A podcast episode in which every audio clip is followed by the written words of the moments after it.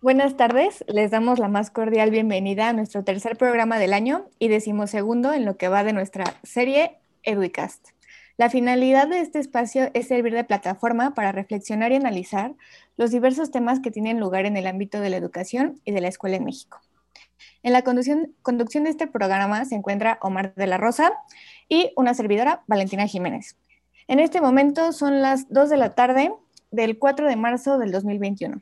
Como en cada programa, agradecemos a las autoridades de la Universidad Intercontinental, con especial señalamiento al maestro Carlos y a la maestra Milena Pavas, por, los por las facilidades perdón, otorgadas para el desarrollo de esta iniciativa radiofónica en línea. Por favor, no olviden seguirnos en nuestras redes sociales, arroba educast en Twitter y en Instagram. Eh, la plática de hoy versará sobre el tema de la inclusión educativa. En el programa de hoy tenemos una plática con la maestra Mariela Cañete quien además de ser profesora de la licenciatura en Pedagogía en la UIC, es miembro del Comité Científico de la institución Domus. Mariela, muchas gracias por aceptar esta invitación. Conozcamos un poco más sobre tu trayectoria. Mariela Cañete Álaves es pedagoga por la Universidad Panamericana y máster en investigación en discapacidad por la Universidad de Salamanca. Cursó un diplomado en metodología de la investigación social y en gestión de políticas públicas para la discapacidad por la UNAM. Ha impartido conferencias sobre el tema en congresos nacionales e internacionales.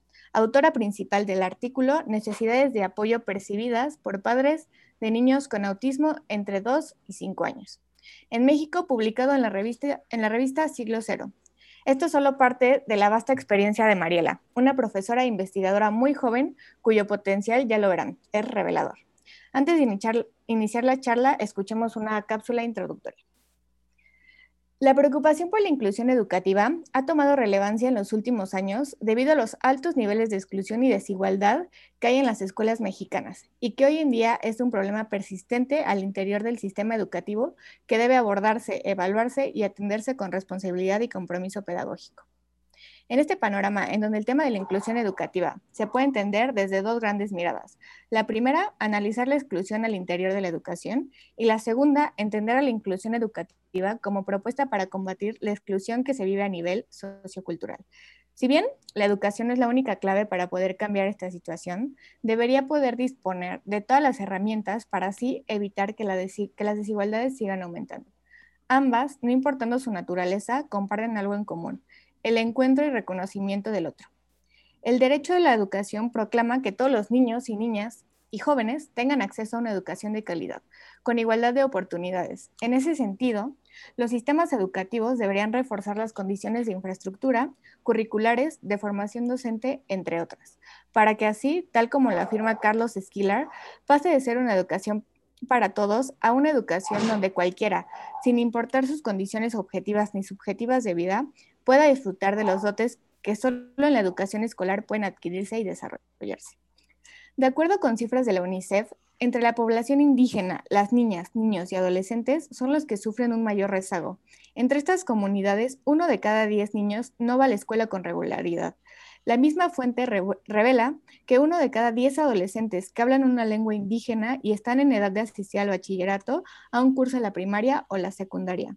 Los niños adolescentes, no, las niñas, perdón, y adolescentes con discapacidad también sufren rezagos de exclusión. Uno de cada cuatro niños entre los 6 y 11 con alguna discapacidad no asisten a la escuela. En ese sentido, el papel, el papel del pedagogo juega un papel muy importante en el desarrollo de métodos que le permitan a todos tener una educación adaptada para sus necesidades específicas. Desde la pedagogía inclusiva se impulsan iniciativas de formación docente para que promuevan ambientes de alteridad en donde la diferencia no se entienda como la excepción a la norma, sino como una cualidad inminente al sujeto imprescindible para el encuentro. La educación inclusiva se dicta que debe ser sensible a las diferencias y a la diversidad, a las varias formas de organizar el aprendizaje y acoger los puntos de vista de los estudiantes. Pero, ¿será que en un país como México está preparado para brindar una educación inclusiva? ¿Qué hay de los docentes? ¿Están formados para esta tarea? Las respuestas a, a, estas y otras preguntas serán discutidas por nuestro especialista en el programa de hoy. Los invitamos a que nos acompañen. Pues muchísimas gracias, Vale, por esta introducción, por la bienvenida, por el saludo. Me uno a, la emoción de tener un programa con una joven maestra y prometedora investigadora que ya lo decían, está en el Instituto Domus, Mariela Cañete. Muchísimas gracias nuevamente por aceptar la invitación, Mariela.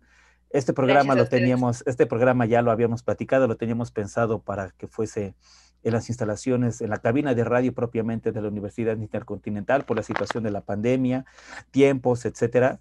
Tuvimos que hacerlo hasta hoy, pero lo importante es que ya llegó el día, ya llegó el tema, encontramos el espacio que las tecnologías nos permiten y aquí estamos gustosos, ¿no? Para, para este, continuar con esa discusión. Que el tema de la inclusión educativa ya ha sido en dos o, en dos, dos o tres ocasiones previas en esta misma serie, ya tema de discusión, ¿no? Este, ahora lo vamos a abordar desde tu perspectiva, desde tu experiencia profesional, desde tu mirada pedagógica, a ver qué podemos encontrar en ello, ¿vale? Y eh, Giorgio Agamben, por ahí en un libro que se llama ¿Qué es un dispositivo? Dice que la terminología es el momento poético del pensamiento. Así que yo creo que vamos a ponernos un poco poéticos y dilucidar los términos con los que solemos hablar o, con los que suelen, solemos o suelen estar involucrados en la temática de inclusión educativa, ¿no? Y serían estas las preguntas, estimada Mariela. ¿Qué es la inclusión educativa? O a lo mejor, antes de definir inclusión educativa, ¿qué es la inclusión? Eh, y si me permites una pregunta más y ya tu respuesta que se pudieran englobar.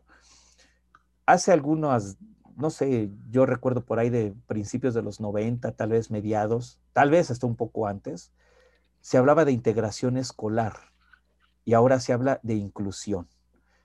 Ah, ¿Qué significa el cambio de términos? ¿Hacen alusión a lo mismo o si hay una diferencia cualitativa terminológicamente hablando entre integración escolar e inclusión educativa? Bueno, esas serían las preguntas iniciales. Mariela, muchísimas gracias nuevamente por aceptar la invitación y pues bueno, que empiece la conversación entre cuates, entre amigos. Perfecto, pues una vez más, eh, gracias Vale, gracias Omar y a la WIC también por la, eh, por la invitación ¿no? y por la disposición también para tratar este tema que yo creo que cada vez va teniendo más eh, campo en el tema de la pedagogía y también en otras disciplinas, ¿no? Y cada vez se va haciendo más evidente la, la relevancia de la inclusión en general, ¿no? Eh, vamos a hablar de, la educativa tal vez, pero la inclusión obviamente parte de este concepto que tú decías, ¿no? ¿Cuál es, ¿Qué onda con la inclusión? Y yo creo que más que ponernos muy teóricos o muy, este, así como muy eh, fundamentalistas, yo creo que inclusión, que tiene que ver también con esta distinción entre inclusión e integración, tiene que ver con ser parte, ¿no?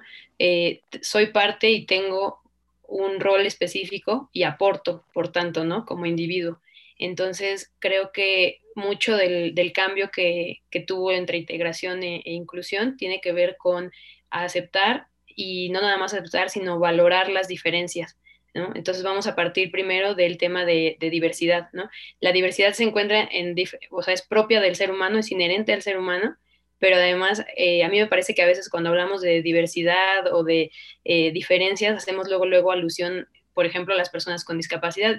Es una de, pero no necesariamente, ¿no? Yo creo que la inclusión educativa también debe hacer referencia a la niñez indígena, a la niñez migrante, ¿no? O en tránsito, a los adultos, eh, que están todavía en procesos como educativos, a la discapacidad, a las aptitudes sobresalientes también, es decir, toda esta eh, gama, por así decirlo, de diversidad que se presenta en el ser humano. Ahora, ¿qué está sucediendo o cuál es el, tema con la inclusión educativa? Que normalmente el sistema no da respuesta, ¿no? Como que parece que, que hay una forma nada más de hacer las cosas y así es como todos tenemos que ajustarnos, es decir, una forma de enseñar, una forma de percibir al ser humano, ¿no? Eso tiene que ver incluso con una perspectiva antropológica, eh, una forma de evaluar nada más y ahí es en donde, por eso es que el tema es muy amplio, ¿no? Porque hay que, eh, ¿cómo le doy la bienvenida a todos? Y la bienvenida yo creo que no es nada más abro la puerta, sino cómo te hago partícipe y cómo eh, valoro lo que tú también tienes que aportarme desde cualquier aspecto, ¿no? Yo creo que así podríamos empezar hablando de, inclusión y concretamente de, inclusión educativa. Ahora, la inclusión educativa también pretende acortar esas brechas, ¿no?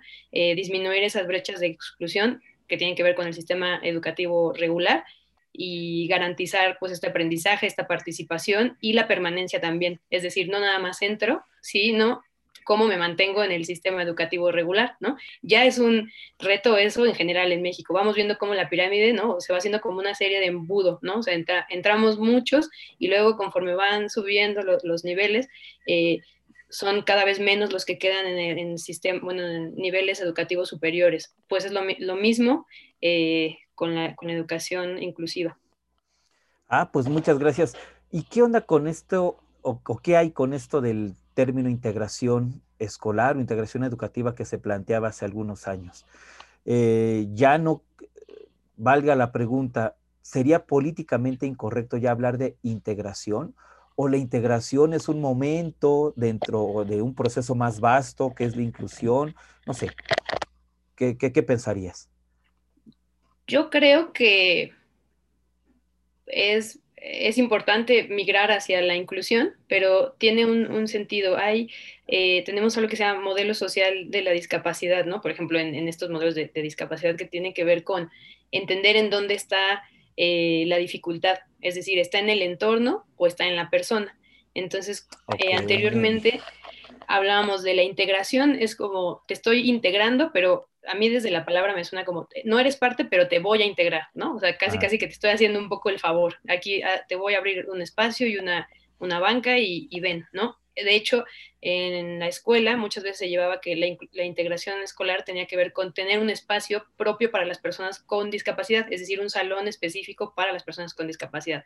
¿Qué quiere decir? Que, bueno, derribamos una primer eh, barrera que puede ser el, ser el acceso a la escuela, pero no está conviviendo el alumno con los demás alumnos sin discapacidad, ¿no? Entonces, por ahí va la integración eh, escolar o educativa anteriormente. Actualmente, ¿qué está sucediendo? Se valora que si bien existe una limitación o una deficiencia en la persona, es cuando entra en interacción con las barreras del entorno. ¿Cuáles son las barreras del entorno? Por ejemplo, de acceso, ¿no? No hay una rampa o este, la maestra no sabe la lengua de señas, por ejemplo, ¿no? Eh, o sea, como que es en interacción con el otro y en el otro eh, y en el contexto cuando surgen estas desigualdades, ¿no? Digamos que la propia persona no es quien carga con esa responsabilidad de yo soy quien está mal, por así decirlo, yo soy quien es inadecuado para el sistema, sino más bien todo el sistema tendría que eh, propiciar acciones o tener metas comunes para reducir esto. Eso es yo creo que lo fundamental de la inclusión educativa. Sea, que siguiendo así lo que, lo que mira, qué, buena onda, lo que me, platicas, podríamos pensar que se puede alcanzar la integración sin precisamente estar incluido? Sí, sí, sí, de hecho fue mucho, o sea, mucho tiempo se integró nada más y no eras parte, ¿no? O sea, la persona con discapacidad no era parte. Por ejemplo, eh, todos tomaban, no sé, eh, una clase de matemáticas, mientras las personas o los alumnos con discapacidad estaban haciendo otra cosa en otro salón. Solo compartían tal vez, eh, yo digo, la matrícula, la colegiatura y algunos docentes, ni siquiera todos. Ahora, ¿cuál es el reto? El reto es hacer eh, clases, hacer sesiones, hacer que participen, ¿no? Hacer juego, ¿no? que involucre a todos. Es un diseño, nos habla esto de un diseño universal, de hacer accesible los entornos educativos. Por eso es que creo, eh, bueno, no creo, sé que no involucra nada más a una persona, es decir, la inclusión educativa no involucra solo al docente, ¿no? Si bien es parte fundamental, no involucra solo al docente, es toda la comunidad educativa, incluso la familia, ¿no? Debe, debe ser parte de, entrarle, pues. Y la infraestructura, me imagino.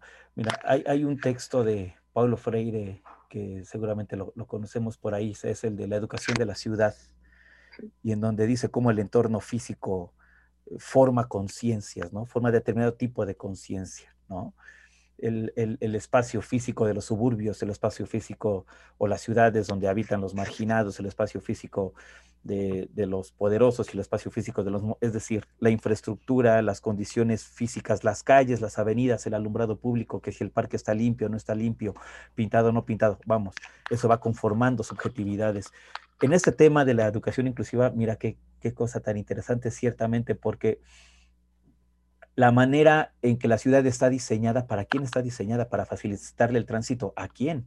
¿A quiénes? ¿Bajo qué? Ahora que eh, mamá, pues teníamos que estarla transportando ya en silla de ruedas, nos dimos cuenta, no habíamos puesto atención o no nos había caído en conciencia, pues, que muchos de los laboratorios, porque teníamos que andar de laboratorio en laboratorio, muchos de los laboratorios no contaban con rampas para, para silla de ruedas. Y en ocasiones se encontraban en primeros o en segundas plantas, sin elevadores, sin rampas. ¿Qué hacíamos nosotros que necesitábamos con una silla, me, me explico. Entonces, eso es bien interesante, mira, creo que es, es, muy valioso lo que estás, lo que estás mencionando, Mariel. Y este ejemplo que pones es, es si le ponemos como, como nombre, es el derecho a la salud, ¿no? Y son derechos prioritarios que no se están ni cubriendo ni garantizando calidad, o sea, es decir, el, el derecho a la salud y el derecho a la educación. Entonces, es lo que acabas de decir, creo que es, es, muy importante. Las ciudades, los espacios están pensados, además están pensados para un tipo de cuerpo y un tipo de función, ¿no? Sí. Entonces, eso es eh, nuestras mesas, o sea, pensemos en cualquier mobiliario. Las mesas, ¿qué altura tienen? Tienen una, se supone que tienen una altura promedio para que todos quepamos, ¿no? O las sillas, pero resulta que no todos tenemos la misma altura, ni, la, ni el mismo peso, ni la misma, este, ni la usamos para lo mismo, ni es cómodo, o sea, cómo usamos los dispositivos, lo que hablabas hace ratito, ¿no? Los dispositivos, cómo hacemos los programas, cómo diseñamos eh, las infraestructuras o los edificios de nuestras ciudades, dice mucho de quiénes queremos que sean parte, ¿no? Y de quiénes valoramos como, como valiosos, por así decirlo, por, por ser como reiterativa, o de quienes queremos que entren, que sean parte. Eh, sí. Yo creo que es una, parece como muy, puede ser como muy teórico, parece muy filosófico, pero realmente es que eso es lo que va a determinar sí. entonces eh, nuestras prácticas, ¿no? O sea, que al final como que yo por qué haría, si soy docente, yo por qué haría un ajuste o por qué me fijaría en cómo está aprendiendo un chico si aprende distinto, si antes no tengo como toda esta reflexión, ¿no? Si antes no estoy pensando que solo por el simple hecho de ser humano, esta persona tiene derecho y se debería garantizar eh, la calidad y el acceso tanto a educación, este, no sé, eh, temas, temas lúdicos y de sociales, ¿no? De incluso, o de salud, bueno, todos los derechos que ya conocemos. Eh, ese Schopenhauer ya tiene unos buenos años que escribía más o menos palabras más, palabras menos, me acordé de esto que decía, que si quieres eh, evaluar, valga, él no, él no usa la palabra evaluar, ahorita no me acuerdo cuál es el término exacto, pero digamos que si tú quieres evaluar la elevación moral de una sociedad, da, eh, identifica o analiza sobre cómo las personas tratan a los, a los animales, ¿no? ¿Por qué traigo a colación esto? Porque creo que también si nosotros queremos como sociedad evaluar el imaginario o, el papel que juegan las personas con discapacidad en nuestro imaginario social, veamos cómo estamos diseñando nuestras ciudades, ¿no? Creo va por ahí también. Yo te preguntaría, y a lo mejor con esta pregunta me salto al segundo, o, o, o, estaría relacionada con el segundo bloque y que yo en un momento soltaríamos, en materia de política pública, nuestra ciudad, ya no hablamos de México, no hablamos del mundo, nuestra ciudad, materia, en materia de política pública para las personas con discapacidad en el tema de inclusión educativa. ¿Por qué lo pregunto? Creo que el tema de la inclusión educativa en, en, en, un grupo de sujetos muy concretos que son los sujetos con discapacidad, las personas con discapacidad, no es un tema de hoy, es un tema ya de muchos años atrás. Pero fíjate qué curioso, ¿no? De la misma forma que la, que, que la ciudad no está diseñada para las personas con discapacidad, para que transiten segura y libremente en, en esa ciudad, de la misma forma no está diseñada para los ciclistas, ¿no? Y el movimiento de, y el movimiento de los ciclistas ha tenido más logros que lo que se ha intentado lograr para las personas con discapacidad. Por eso pregunto, en materia de política, no, no sé, desde, desde tú que estás en un instituto, ¿no? Que, que trabaja un tema así de particular, lo que ves en la escuela, lo que ves en las calles, desde tus particulares reflexiones como académica, como profesionista, especialista del tema, ¿qué dirías, mi estimada Mariela? Pues sin duda se ha avanzado como gradual. Yo algún día escribía por ahí que se ha avanzado gradualmente, pero muy tarde para muchos, ¿no? O sea, no, no alcanzan la, la, velocidad de, la, de los tomadores y hacedores de, de decisiones y políticas no, no, alcanza para lo que necesitan las personas con, con, discapacidad. Claro, hay una, hay una normativa internacional, ¿no? Que a la que México está adherida, que por ejemplo hay un instrumento por ahí que es la Convención eh, de los Derechos de las Personas con Discapacidad, ahí está como bien evidente que debe garantizarse ¿no? el, el derecho, el acceso a la educación y a un montón de, de otras cosas. Eh, está pues obviamente la Constitución, está la ley general, hay incluso una ley este, federal para prevenir la discriminación, ah, digamos que, bueno, normativas e instrumentos los, los hay, ¿no? Lo que sucede es que en la realidad, ya para, nos pasa mucho en México, somos buenos para hacer política y luego, políticas y luego para aplicarlas o hacerlas realidad, ahí es donde hay lagunas hay huecos, ¿no? Y, y, entonces es ahí en donde yo creo que está el, gran reto, ok, ya me lo están exigiendo, si nos ponemos en el papel, por ejemplo, de la escuela o del docente, ya me lo están exigiendo, es decir, ya no puedo cerrar, por lo menos en el sistema eh, público, no puedo cerrar la puerta, ¿no? Tengo que aceptar eh, y, y, ver luego yo cómo le hago, ¿no? Y hay, hay diferentes este, formas. Y luego en el sistema eh, privado, la realidad es que tampoco se debería, pero sí existen formas de decir ya no hay cupo, ¿no? Ya no, este, fíjese que ahorita no, mañana o la siguiente vez, o no estamos preparados, ¿no? Entonces ahí es donde está, creo yo, el gran eh, el gran tema, que los mandamos, como dicen por ahí, a la guerra sin fusil, ¿no? Ya, ya es eh, un mandato, es más, México sigue ratificando y firmando como estos acuerdos o convenios de que claro que vamos a seguir poniendo atención a las personas con discapacidad y garantizando sus derechos, pero luego eh, está débil, ¿no? En el tema de profesionalizar a, personas o, ahora sí que a docentes o a personas que se encarguen de la, de la educación en los temas de atención a la diversidad. ¿No? En concreto a la, discapacidad. Entonces yo creo que ahí tenemos un gran, gran eh, reto, pero algo importante es que sí, sin duda se ha avanzado, es decir, antes eh, no había forma, ¿no? Que un, pequeño o una pequeña con discapacidad entrara a un, a un pues a una escuela regular y ahora sí, ¿no? Lo, vemos. Eh, incluso yo creo que los docentes actuales y los que ya tienen mucho más tiempo, pocas veces convivieron, ¿no? Con personas, o sea, pocas veces su compañero o compañera era un alumno con discapacidad. Desde ahí ya estamos eh, viendo, o desde ahí podríamos analizar de manera tal vez muy subjetiva un avance, ¿no? Y si tú vas hoy a una escuela, a un, a un preescolar, a una primaria, es muy probable que por lo menos una persona o varios en algunas ocasiones tenga eh, algo, alguna discapacidad o sea parte de alguna de estas, de, estas poblaciones que se consideran o, vulnerables, ¿no? En situación de vulnerabilidad o etcétera. Entonces yo creo que ahí podemos ver un avance, ¿no? Eh, de garantía y de, acceso. Yo pienso que ahí es donde está principalmente. No, yo, yo quiero aventarme una, ya esta pregunta la tenía reservada para casi al final, la manera de conclusión, pero lo que acabas de responder me, este, pues, me motiva pues a soltarla desde ahorita. si tú fueras responsable de un curso de formación para profesores en el tema de educación inclusiva enfocado a personas con discapacidad, ¿qué tendríamos que aprender los profesores sobre, este, sobre, esta, sobre esta temática?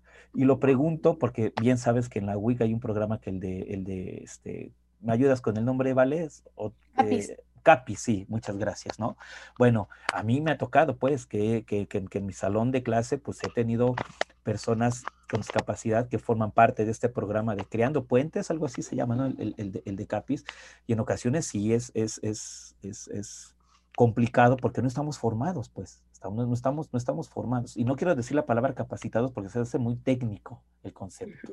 O no estamos actualizados porque también se me hace sumamente técnico. Creo que hay, un, hay una formación de fondo profunda, pues, ¿no? Para quienes eh, eh, este, nos enfrentemos a este tipo de escenarios. Redondeo otra vez la pregunta, ¿qué sería necesario enseñarle a un profesor bajo esta lógica que planteas, de que ahora ya en cada escuela puede haber uno o más personas con discapacidad? Yo creo que es una excelente pregunta y es la pregunta del millón, ¿no? Eh, pero hay, hay diferentes formas, yo creería, de, iniciar, ¿no? Eh, si yo fuera eh, encargada, yo creo que una de las partes muy fundamentales o prioritarias a atender tiene que ver con lo que hemos estado reflexionando, ¿no? ¿Cómo veo la, diversidad? Y de ahí, hay por ahí un, un, estudio que hablaba, es, a mí me parece muy interesante porque hablaba de hacía una correlación entre mayor apertura a la diversidad, y esto lo evaluaban a través de un cuestionario de actitudes del profesorado hacia la discapacidad, es decir, qué piensa y siente eh, y en función de eso cómo actúa un, docente cuando tiene enfrente a un alumno con discapacidad, ¿no? Entonces, entre mayor o entre mejor punto va, por ejemplo, ahí se veía que estaba más interesado en aprender estrategias y, cómo ajustar sus contenidos, sus objetivos, su metodología a las personas con discapacidad. Entonces, yo, un poco regresando, empezaría por entender qué, qué está sintiendo el profesor o qué le genera, qué conceptos trae en la cabeza sobre la diversidad. La realidad, no nos gusta decirlo así, pero la realidad es que a muchos eh, docentes les da miedo, lo diferente les da miedo, ¿no? No sabemos qué hacer, es, es incómodo. De pronto resulta como, ¿y qué voy a hacer con este alumno o esta alumna aquí? Y, y yo creo que antes de decir, pues si está bien o está mal, eh, tendríamos que aceptarlo, ¿no? O sea, reconócelo y esto tiene que ver con desconocimiento. Lo desconocido nos aterra, ¿no? Y luego lo desconocido, y si va a estar conmigo un curso o un semestre completo y lo tengo que evaluar, pues ya salí corriendo, ¿no? O sea, por favor, yo ya no. Entonces, y además porque también va en juego mi labor o mis habilidades docentes, ¿no? ¿Cómo me van a evaluar a mí? Eh, no está aprendiendo, es que no está aprendiendo lo mismo, es que a lo mejor no tiene que estar aprendiendo lo mismo, o no, a lo mejor no lo tienes que estar evaluando igual o es que a lo mejor nos va a aportar otra cosa, ¿no? Ahora, algo también muy importante es dejar de centrarnos en el contenido exclusivamente académico, porque yo creo que también eso nos ha lastimado mucho eh, en este sentido. Es, voy a la escuela a aprender y entonces en función de que voy a aprender, bueno, aprender, pero contenido teórico, ¿no? académico, y entonces si saco 10 me va bien, pero la realidad es que también vamos a la escuela a aprender a socializar, ¿no? Son grandes oportunidades para eh, comprender al otro, para, para que los valores, ¿no? Se, se vivan.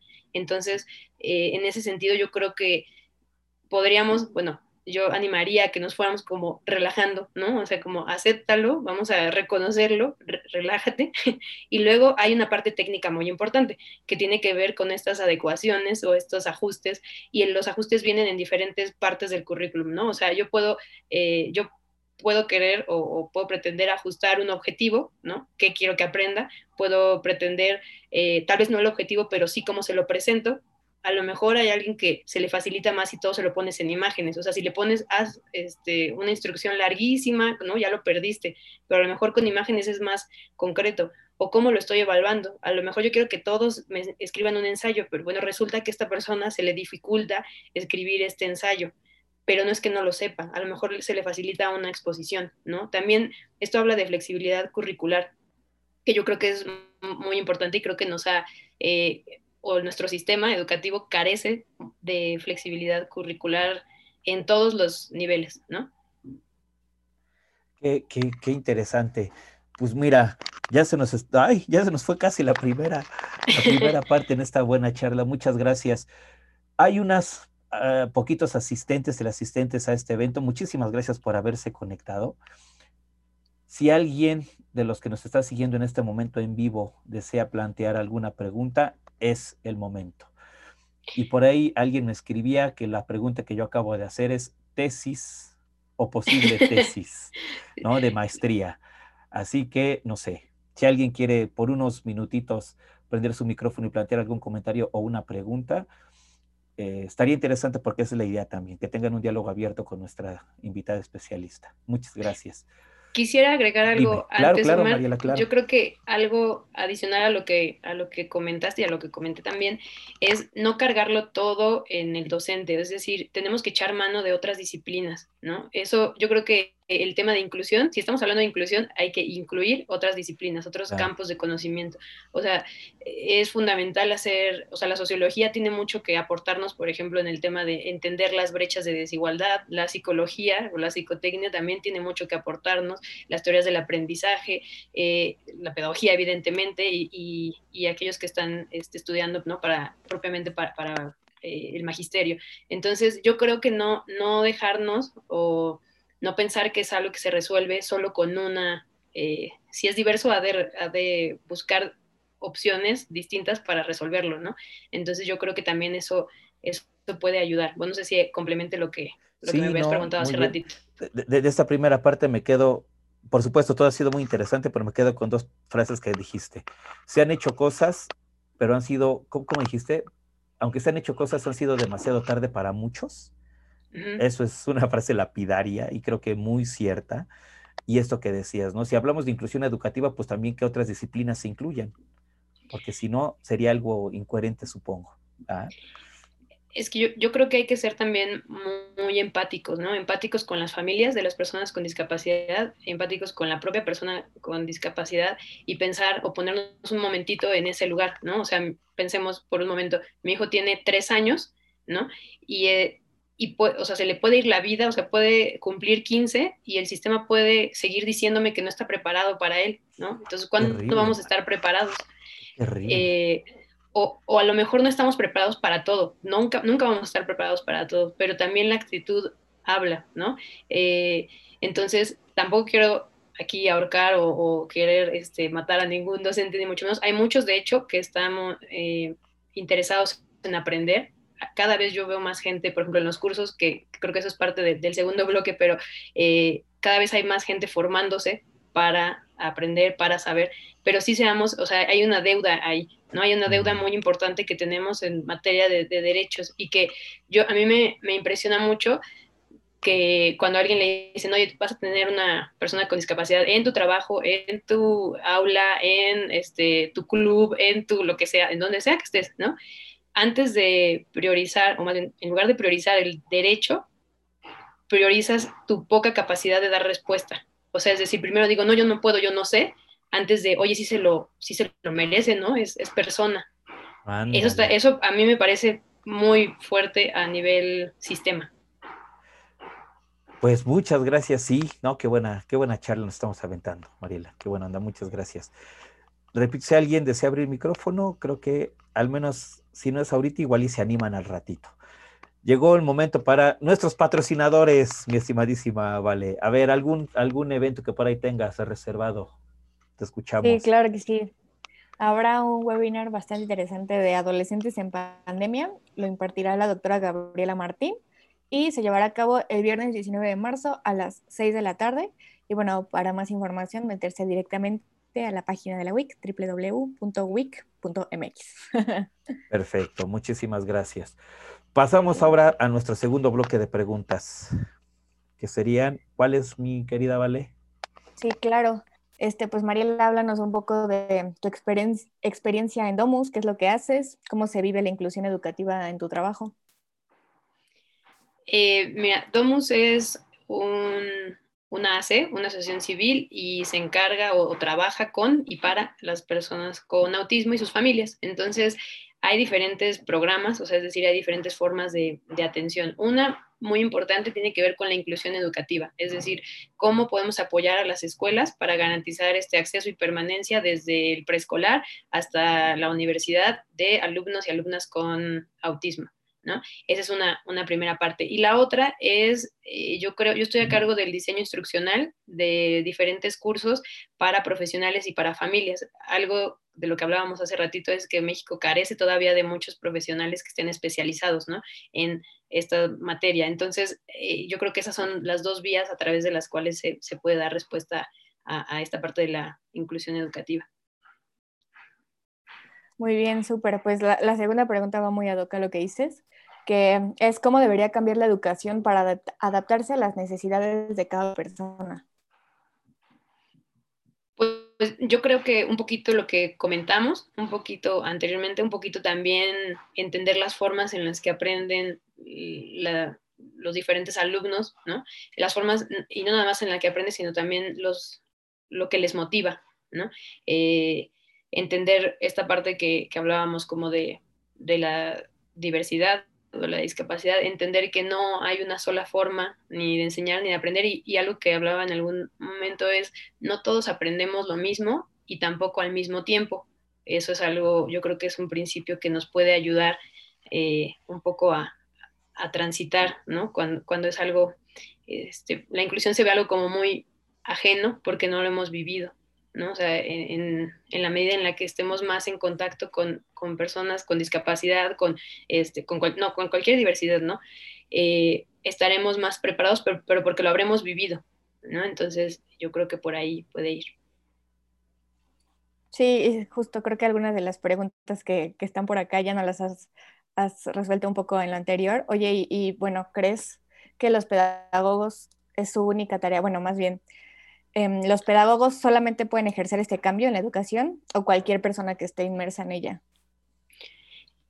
Este, este es bueno, yo creo que la pedagoga y el pedagogo eh, siempre debe, bueno, para mí, poner en la mesa, ¿no? Eh, la calidad de vida de las personas, o sea, como concepto así, eh, yo creo que cuando, nos cuando trabajamos con otras disciplinas o con otros profesionales, yo creo que ha de ser el pedagogo el que, el que ponga ahí el, oye, pero ¿qué es lo mejor para esta persona, ¿no? En su contexto, en su edad, este, en, su, en su propio núcleo familiar, qué le conviene más, ¿no? O cómo va a estar eh, mejor. Entonces, yo creo que si bien es una parte muy importante, eh, también creo que ha de echar mano de otras, de otras disciplinas. Ahora, algo también eh, creo que importante es que no, no centremos únicamente la labor del pedagogo, de la pedagoga, en, la, en las formas de, de, enseñanza y aprendizaje, ¿no? También eh, puede ayudar a que la comunidad genere cultura y políticas educativas. Yo creo que también el pedagogo hay que sacarlo también de, de, la escuela, no por minimizar la labor de nadie que esté dentro de la escuela, sino también creo que deberíamos estar más en, en estas tomas de decisión o en esta planeación de políticas públicas, por ejemplo. Creo que hay mucho todavía que aportar ahí y nos salimos un poquito de la inclusión educativa y hablamos de la educación, eh, perdón, de la inclusión laboral. También el pedagogo tiene un muy fuerte papel, tanto en eh, capacitar a, las a los compañeros que van a tener a alguien con discapacidad como a la propia persona con discapacidad en su entorno laboral, incluso en la selección, en el reclutamiento y selección. ¿Cómo hago un reclutamiento y selección de alguien que tiene discapacidad? Le voy a preguntar lo mismo.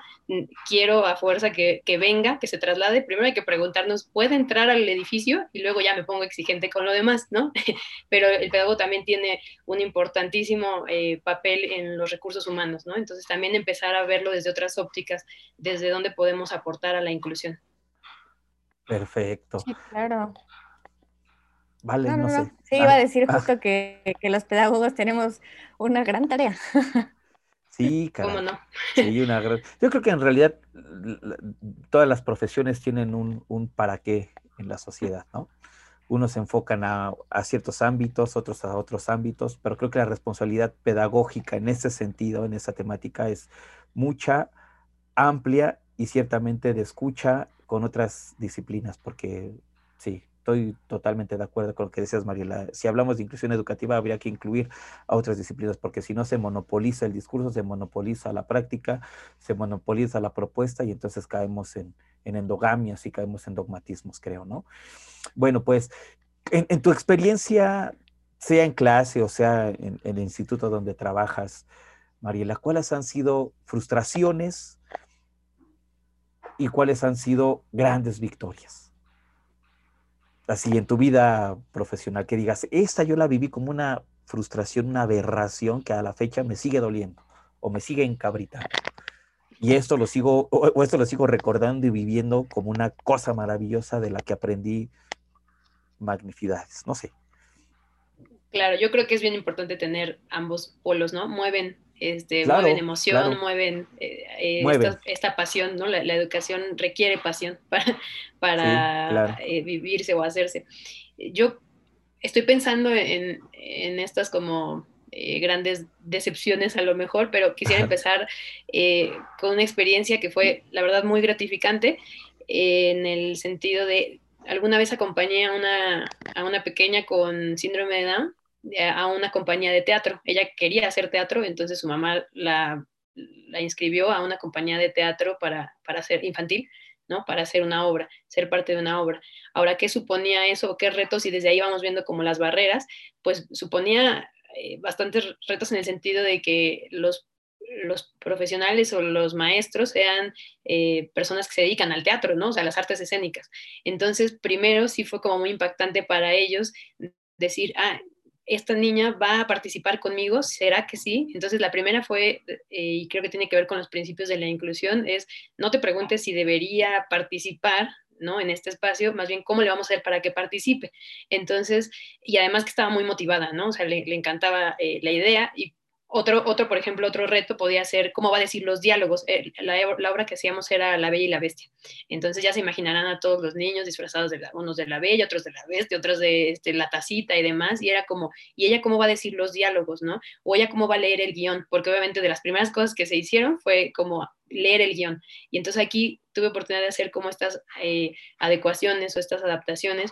Y había libros, todos crecimos, ¿no? Leyendo también, viendo La Bella y la Bestia y yo dije, pues debe haber un libro, debe haber escenas que nos vayan contando un poco cómo fue la película a manera visual, nada más. Entonces imprimimos un libro con ayuda de su mamá y no le pusimos texto, pero sí marcamos en dónde aparecía ella, ¿no? Entonces íbamos como contando el cuento de manera eh, visual en lugar de que ella fuera leyendo el, texto, ¿no? Y entonces ya sabía ella sus entradas y sus salidas, o sea, no le tuvimos que explicar más que hacer accesible esto, ¿no?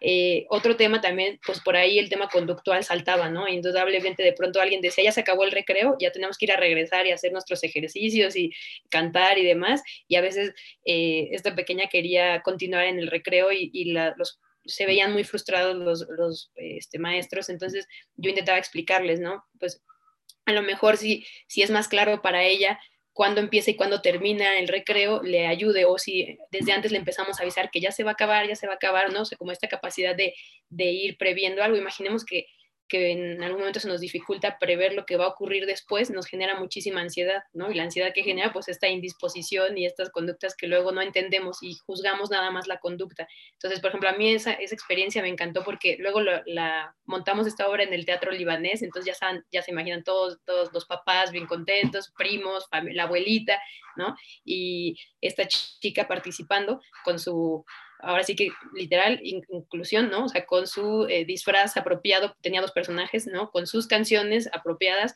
no importaba si hablaba, si cantaba más o menos afinada, a esa edad nadie canta afinado casi, este, si pronunciaba mejor o peor, ¿no? Sino que fuera parte y que sumaba, su voz en ese momento sumaba, que es algo que tiene, es parte de valorar, ¿no? La, diversidad.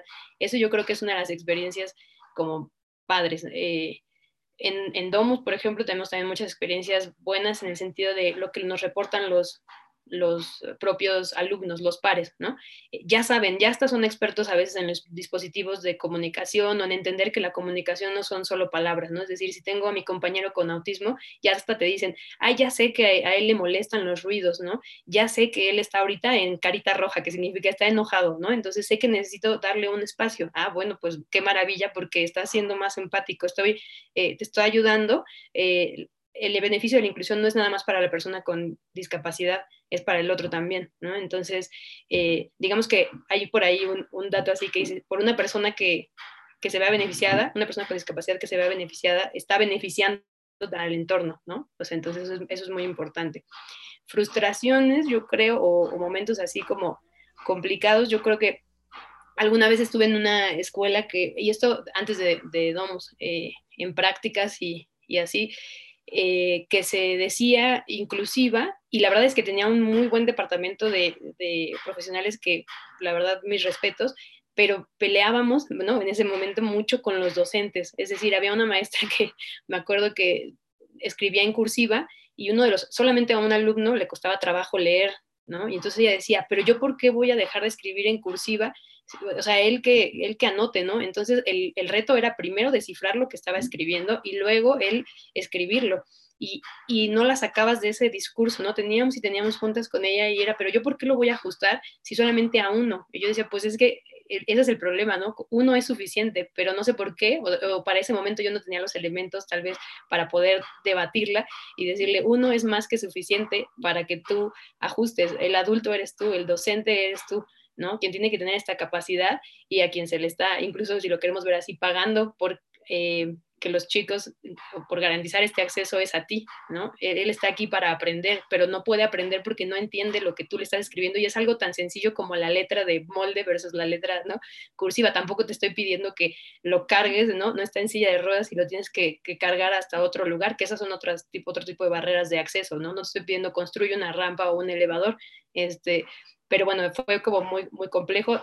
Eh, yo me fui de ahí, todavía no lo habíamos logrado, ¿no? Ya, ya iba a la mitad del curso y el niño estaba ya bastante frustrado, por ejemplo, y sin avanzar y reprobando. Entonces luego, cuando, claro, cuando llega eh, la evaluación, por así decirla, de, manera, pues, muy por encima, se puede valorar como que este niño no está aprendiendo nada, está poco motivado, este, no le gusta, tal vez no es bueno para la escuela, ¿no? Y estos, eh, estas etiquetas las arrastran durante toda su vida. Entonces yo creo que sí es muy importante ponernos eh, la camiseta o, comprometernos y entender qué implica mi acción como docente. Sí, caray. Pues mira, llevamos con este programa, eh, creo que es el cuarto sobre la temática. Si hago un recuento, el primero fue creo que con Asus y con esta Vero, que por aquí anda Asus, que me da mucho, mucho gusto saber que se conectó, ¿no? Eh, el, un segundo programa me parece que fue con Caro, con Carito, nuestra gran amiga Carito. Un tercer programa, sí, caray. Sí, eh, y buena profa. Este, otro programa fue con el maestro Juan Virviesca, que también estuvo de rechupete. Y entonces, ¿cuántos, cuántos, cuántos programas ya, ya conté, Mariela? Se me fue la cuenta. Cuatro con este. Cuatro con este, ¿no? Cuatro con este. Y siguen saliendo cosas, y siguen saliendo temas, ¿no? Eh, no sé si alguien del, del, del público que está aquí quisiera aportar, preguntar algo, llegó un segundo momento para escuchar dudas, inquietudes, comentarios de quienes Quiero preguntar algo. Ah, adelante, vale, perfecto. Ahorita que Mariela menciona lo del teatro, me hizo recordar a nuestra vida antes de pandemia y justo mi pregunta va en ese sentido. ¿Cómo crees, Mariela, que ha afectado Dale, sí. eh, la educación a distancia a las personas con, con discapacidad? Sí, buena pregunta. Es una excelente pregunta, vale. De hecho, sí, eh, ha afectado, ha habido cierres de instituciones, eso tiene que ver con un tema económico, ¿no? Eh, de poder mantener instituciones que se dediquen o que aporten o apoyen a las personas con discapacidad y al interior de los sistemas educativos eh, regular, bueno, el sistema educativo regular, la experiencia también, fíjate que se podría ser una frustración. Eh, muchas familias, no, fueron, no fue una, sino muchas familias que ya estaban en, en, el, en el programa de Domus de inclusión, es decir, que sus pequeños o pequeñas ya iban a la escuela, a la hora de, de migrar todo ahora sí que como asumo a la virtualidad, eh, nos decían es que ha pasado un mes y nadie me ha preguntado cómo está. Ya no digas, eh, na nadie me ha preguntado si aprendió o no aprendió, no me preguntó ni siquiera si alguien tiene COVID. Entonces son los, son otra vez, yo creo que la pandemia lo que ha hecho es visibilizar estas grandes brechas y estas deudas que ya teníamos, ¿no? Ya teníamos una deuda porque a lo mejor la, la maestra como que de repente se le olvidaba, pero de repente si corría, ah, ya me acordé y tengo que hacer algo con Pero ahora en la virtualidad, pues ni le llamo, ni me conecto, ni le escribo para ver qué onda, ni ajusto algunas, o, o ni levanto la mano, no digo, oigan, a ver, ¿será que no entra a todas las clases, pero será que puede entrar a una, así a algo concreto y participa y lo demás se lo dejo a, la familia porque también ahora se ha delegado mucho a, la familia y eso ha sido complejo porque implica otros retos, ¿no? Obviamente depende de, de, de la dinámica, de la cohesión familiar, etcétera, pero una cosa es lo asumo y ya no lo hago partícipe y otra vez por lo menos me preocupé y lo, y lo, lo estoy intentando. Entonces sí, yo creo que este, este número que teníamos al año pasado eran como 580 mil niños que tenían eh, discapacidad y que estaban en, ¿no? en, en, algún sistema y realmente es muy grande la, la, brecha entre alumnos sin discapacidad y alumnos con discapacidad que no acceden, o sea, que no están accediendo al sistema educativo. Yo creo que en siguientes censos se va a ver muy evidente esa, que esa brecha aumentó. Y tiene también un sentido, por ejemplo, hay familias que nos dicen, ¿y yo por qué lo voy a volver a inscribir si no me mandan ni, me, ni lo toman en cuenta? Claro, quieren la inscripción, las, por ejemplo, las eh, primarias, secundarias privadas, ¿no? Eh, sí, sí, estamos como buenos, digamos, para decir, oye, ya inscríbelo, pero no para garantizar, no estoy diciendo que sea todo el mundo, ¿eh? pero sí hay muchas experiencias así. Y la familia dice, pero si no, no está siendo parte, no está socializando, no me están apoyando, o sea, más bien me están cargando de, yo hago toda la tarea y, y no estoy entendiendo cuál es la función entonces de la escuela en este momento para mi hijo con discapacidad. Entonces sí fueron yo creo que los primeros que cuando cerramos, la, cerramos la, la, las puertas ¿no? de, lo presencial, sí creo que habrán sido de los primeros en verse muy, muy afectados. Mira, y esta pregunta es, nos lleva a un tema, diríamos, junto pero no revuelto, un tema aparte que sí necesita sus propios análisis y sus propias este, minuciosidades, ¿no? ¿Qué cosa? Eh, pues bueno, Ay, no sé si me escucho, si me escucho. Ah, ah, perfecto, gracias. ¿Tienes, das, das, das eh, atención privada, Mariela, redes sociales, por si eh, saben que este programa se está grabando, esta entrevista se está grabando y se va a convertir en podcast para que después se suba a plataforma Spotify, ¿no? Cuando nos escuchen, si alguien está interesado en contactarte, mi estimada Mariela, para dudas, consultas privadas, no sé, redes sociales, correo, Twitter, no sé, algo. Sí, en LinkedIn estoy como Mariela Cañete a la vez, también igual en, Facebook, también en, me pueden encontrar también en la página de Domus, que se pueden este, echar una vuelta por ahí, que es www.institutodomus, todo junto, eh, yo creo que ahí principalmente podríamos este, encontrarnos. También algo que me, a mí me interesa mucho, un campo que, que, es poco explorado, pero que a mí me apasiona mucho, es el tema de la investigación. Entonces, si alguien también tiene ahí algún interés de hacer investigación sobre inclusión educativa o sobre derechos de las personas con discapacidad, adelante también. nos encanta ese tema. Ahí está, redes sociales para concretar a Mariela redes sociales de nuestro programa, arroba eduicast en Twitter y también arroba eduicast en Instagram, ¿no? En donde pueden ustedes eh, encontrar los programas. También si nos consultan así en Spotify, eduicast, van a encontrar los programas, no solo de este tema que previos hemos realizado, sino sobre todos los programas que sean, sobre todas las temáticas que se han abordado en esta serie, ahí también podrían escucharlas. Eh, pues Conclusiones, mi estimadísima Mariela. Ya el tiempo se nos agota, se me fue como agua esta hora, se me fue literal como agua. Si alguien, una, como, dice el dicho, hablen hoy, callen para siempre. si alguien de los que nos escucha quiere comentar o plantear algo, es el momento. Si no, pasaríamos a las conclusiones. Creo que sí. Pasamos. Ah, dice Asus, Adelante, Asus, por favor, muchas gracias. Que de eso se trata también de tener, aunque son unos breves minutitos, pero un diálogo abierto con los especialistas. Échale. Gracias. Bueno, para empezar, muchas gracias, Omar, por la invitación. Gracias, Mariela, por la labor que estás haciendo. confío plenamente que hoy por hoy las asociaciones civiles o centros independientes, pues son los que están generando un mayor impacto.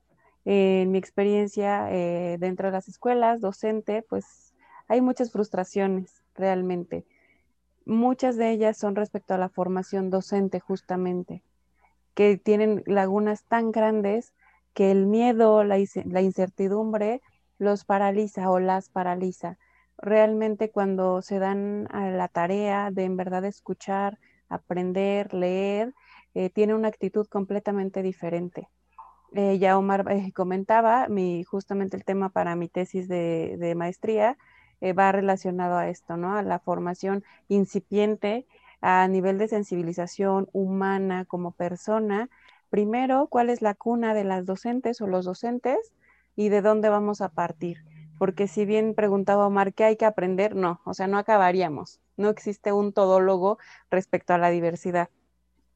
Pero sí me interesa bastante como dar mayores elementos a los docentes ya que, eh, repito, los, los centros como ajenos a la educación y más yo apelo a la educación básica pública porque es un derecho y una obligación del gobierno proveernos no solo de instancias, sino de calidad en la educación, ¿no? Lo que va, va a ir permeando a estas generaciones.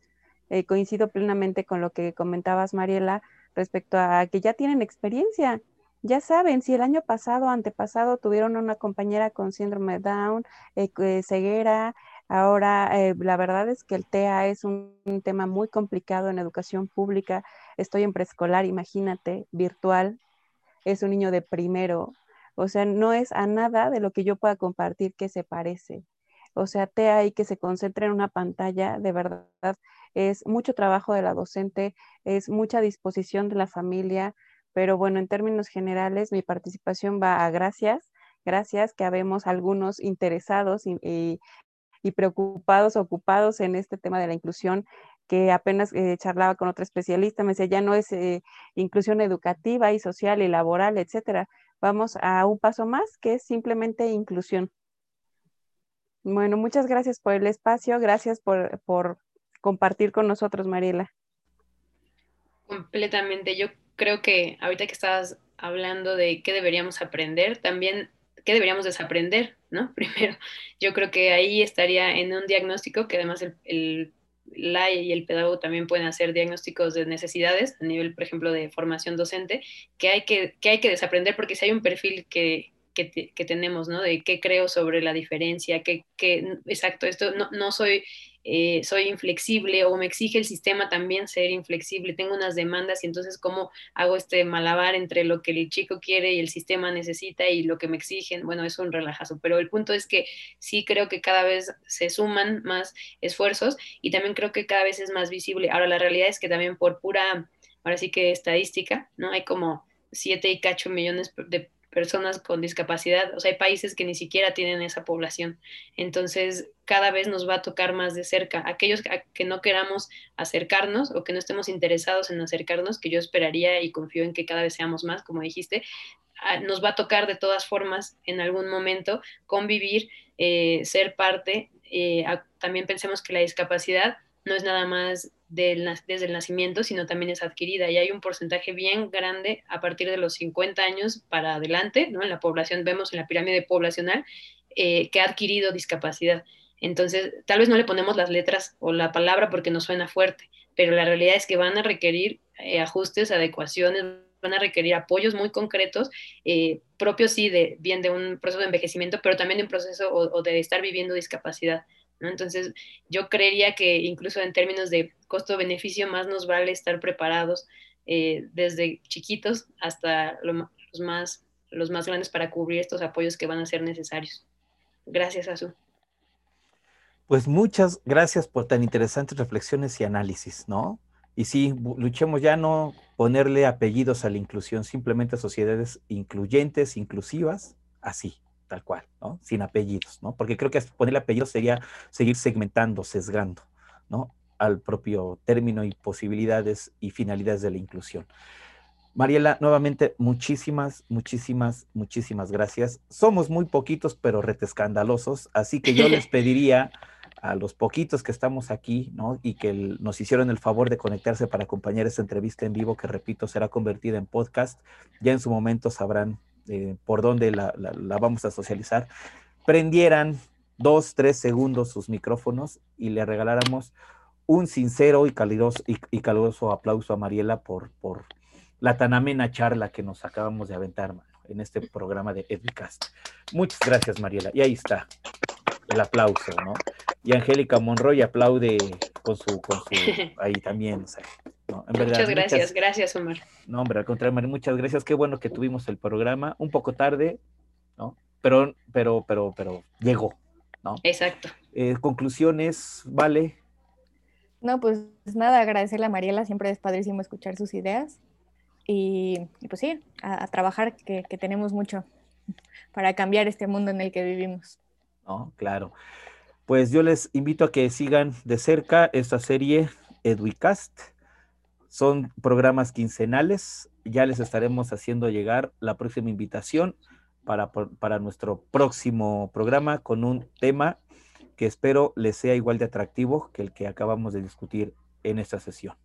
Nuevamente, Mariela, muchas gracias. Y es un gusto y un honor tener a colegas como tú. Lo digo de todo corazón y con toda sinceridad. Muchas gracias, Omar. Y gracias también a la WIC. Sí, caray, que sin, sin, sin el apoyo de las autoridades de la WIC estos espacios no, no tendrían no tendrían lugar. Un abrazo, un abrazo para todos. Muchas gracias, Vale. Gracias, Mariela. Asus, Tocayazo, Omar, Marisol, Angie. Muchas gracias. Hasta la próxima. Hasta luego.